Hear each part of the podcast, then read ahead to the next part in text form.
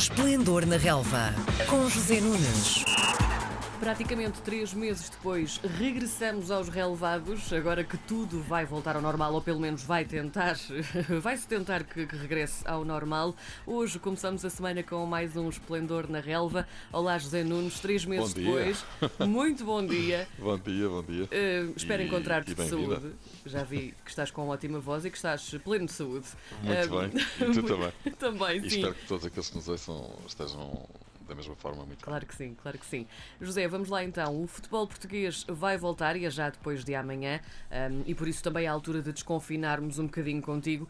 Um, nesta primeira semana fazemos a rubrica em modo antecipação, lá está, porque ainda não aconteceu uh, nada. Certo. O primeiro dos três grandes a jogar é o Porto, já na quarta-feira, vai visitar o Famalicão. Esta pausa de três meses pode ter deixado a máquina portista um bocadinho emperrada ou achas que o Famalicão pode até mesmo tirar proveito disto? Eu acho que ninguém sabe como é que as equipas vão aparecer. É um mistério. Sim, quer dizer, isto é uma situação completamente nova para toda a gente e para elas também. Uh, por isso, quer dizer, dadas as circunstâncias completamente anómalas, termos tido três meses de paragem, coisa que nunca aconteceu na carreira destes jogadores, nem mesmo durante as férias, não é? Sim. Um, pelo facto de estarmos, enfim, a atravessar um momento que afetou toda a gente, até do ponto de vista psicológico. Um, pelo facto de não haver público nas bancadas, uh, tudo, como eu disse, um, ir ser feito num cenário completamente diferente. Um, vamos ter que esperar para ver que performance é que, no caso da luta pelo título, que se confina, e a palavra confina tem sido muito utilizada ao longo dos últimos três Sim. meses, uh, apenas a duas equipas, não é? Porto e Benfica, separados por um ponto, 60 pontos para o Porto, 59 para o Benfica, uh, a 10 jornadas do fim. O terceiro classificado, Sporting de Braga, está a 13 pontos do Benfica e a 14 do Porto, portanto, digamos que estamos a falar apenas de uma luta a dois. Um, aliás, como tem sido hábito ao longo dos anos, uh, pois estas duas equipas, para além de tudo aquilo que eu já disse, estão ainda muito pressionadas pelo facto de saberem que não podem escorregar, não é?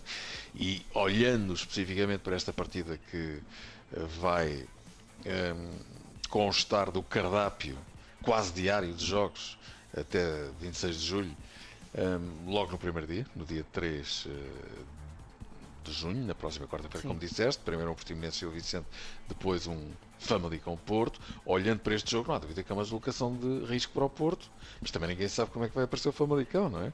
O Famalicão, que é, sem dúvida, a grande sensação do campeonato, que é uma equipa muito boa, que joga muito bem, muito bem comandada e que pode colocar muitas dificuldades ao Porto, mais a mais, jogando no seu estádio, que foi um daqueles que foram repescados à última da hora para um, poderem ser utilizados nesta ponta final uh, da época. Portanto, vamos ver como é que as coisas vão passar. Claro que o Porto será favorito, com certeza que sim, uh, por todas as razões, porque é melhor, porque é o líder do campeonato, porque não pode perder pontos, como eu disse, mesmo vale para o Benfica que joga contra ela a seguir, no dia a seguir, já lá vamos, mas hum, é muito difícil responder essa, essa questão, Karina, porque há um enormíssimo ponto de interrogação em relação àquilo que se pode vir a passar eh, com as equipas, desde logo nos primeiros jogos, não é? Porque, enfim, estão a quebrar uma paragem, como eu disse, de quase três meses. Passando então ao Benfica, já te adiantaste até um bocadinho. O Benfica estava num mau momento quando tudo aconteceu, quando tudo parou, perdeu o primeiro lugar e segue mesmo com menos um ponto do que o Porto. Vai receber então o tom dela na quarta-feira no Estádio da Luz. Como é que esperas que o Benfica se apresente? vale, vale para o Benfica aquilo que acabei de dizer para o Porto. Um, no bem, fundo, estamos todos ao mesmo, não é? Não sim, percebemos bem o que é que vai acontecer. Exatamente. Sim, sim. É preciso não esquecer que este ano 2020 para o Benfica está a ser uma coisa, até ao momento, absolutamente catastrófica, eh, porque para além da crise Covid, e essa atingiu todos, não só o Benfica, antes disso, eh, há dois meses, fevereiro e março, que são absolutamente fantasmagóricos para a equipa de Bruno Lage. Tinha 7 pontos de avanço, perdeu-os, não é? E, ainda perdeu mais um. Uh, está a 8 pontos, uh, perdão, a 1 um ponto de distância uh, do Porto. Na última jornada, o Benfica, que enfim, teve um, um ciclo infernal de jogos sem ganhar, creio que ganhou apenas um em 6, Uh, empatou uh, em Setúbal, 1 um a 1 um com o Vitória de Setúbal. Já foi no dia 7 de março, possivelmente já muito poucos se lembrarão. Isso já parece que foi há uma eternidade, sim, como é que é possível? Parece-nos a falar destes descobrimentos. Uh, mas também é verdade que o Porto jogou a seguir em casa com o Rio Ave e empatou 1 a 1. Ou seja, o Porto fez uma grande recuperação, mas também é verdade que nos últimos jogos as coisas também não estavam a correr de forma extraordinária com a equipa de Sérgio Conceição, que aqui depois do Benfica empatar em, em Setúbal e jogando a seguir e no seu estádio, frente a uma equipa boa, como é o Rio Ave, indiscutivelmente, quinto classificado do campeonato, poderia ter deixado o Benfica em dificuldades limite, não é? Aumentando de 1 para 3 a vantagem, um, pontos, a vantagem que tinha sobre o seu rival, também com o plus de ter ganho os dois jogos no confronto direto, o que significa que o Benfica teria que recuperar 4 pontos ao Porto a partir daí. Portanto, uh, digamos que é verdade, como tu dizes, que o Benfica estava francamente mal, mas uh, o Porto fez uma recuperação fantástica. Achas mas que o Benfica nos não, últimos não jogos conseguiu fazer um não foi grande coisa. Pois é, isso que não sabemos. Aparentemente. Mas repara, há uma coisa que tem que ser dita. Quer dizer, esta paragem e esta retoma uh, talvez coloquem mais pressão ao Porto do que ao Benfica. Por motivos óbvios, o Porto estava na frente do campeonato Sim. e o Benfica estava encostado às cordas, até com as más exibições e maus resultados que estava a fazer. Por outro lado, recuperou dois jogadores muito importantes. Uh, estou a falar desde logo de Gabriel, não é? Uh, creio que não fez oito jogos pelo Benfica, o Benfica ganhou apenas um sem ele. Uh, se não for coincidência, é, se calhar não é. digamos que de alguma forma ajuda a perceber a importância que Gabriel tem na equipa do Benfica.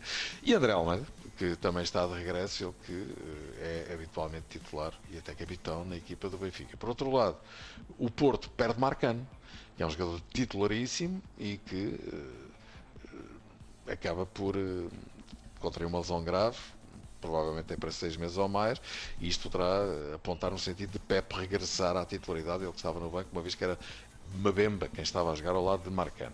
Mas enfim, tudo isto são apenas considerações. Há um enorme ponto de interrogação em relação à performance das equipas. já agora, e no dia em que o Benfica vai a Tondela defrontar esta equipa que ocupa o 14 lugar do campeonato e habitualmente até tem uma performance melhor fora de casa do que em casa, o Sporting ainda também vai jogar e aparentemente com enfim, uma tarefa dura pela frente. É? Justamente, justamente, até porque, como bem sabemos, o Ruben Amorim só fez um jogo antes de tudo acontecer também, não é? Um, três meses de pré-época em modo confinamento. Achas que lhe deu tempo para trabalhar a equipa? Achas que é suficiente? Como é que avalias esta situação tão difícil? Mais uma também? vez, deixa aqui um ponto de interrogação. Mas ah, isto hoje é tão difícil. Para a semana haverá muito mais, no, não é? No fundo, no fundo, estamos aqui a, sim, sim a fazer quase uh, uma, uma sessão de adivinhação. Exatamente, exatamente. Só me falta aqui a bola de cristal. Professor Nunes. Exatamente. E o turbante, não é? Mas uh, com certeza que no plano teórico, uh, para Rubén Amorim terá sido positiva esta não vou dizer que a paragem foi positiva, porque a paragem não é positiva claro, para ninguém. Claro. Mas acabou por lhe dar algum espaço de manobra para poder trabalhar mais a equipa. Só nos últimos tempos, bem vistas as coisas, porque na realidade os jogadores estiveram em casa durante muito, muito tempo. Um, e bom, isso é com certeza positivo para que os jogadores conheçam melhor o novo treinador e o novo treinador conheça melhor a equipa que tem à sua disposição. Mas em todo o caso, digamos que é um teste de grande grau de dificuldade este que o Sporting vai ter a partir das 9 h quarto da noite na próxima quinta-feira, jogando em Guimarães, referente ao sexto classificado, uma equipa boa e muito bem comandada também, como se sabe.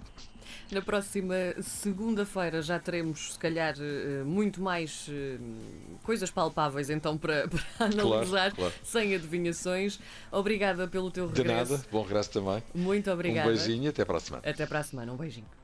Às segundas-feiras, José Nunes comenta a jornada desportiva. Esplendor na Relva, às 10h20, na RDP Internacional.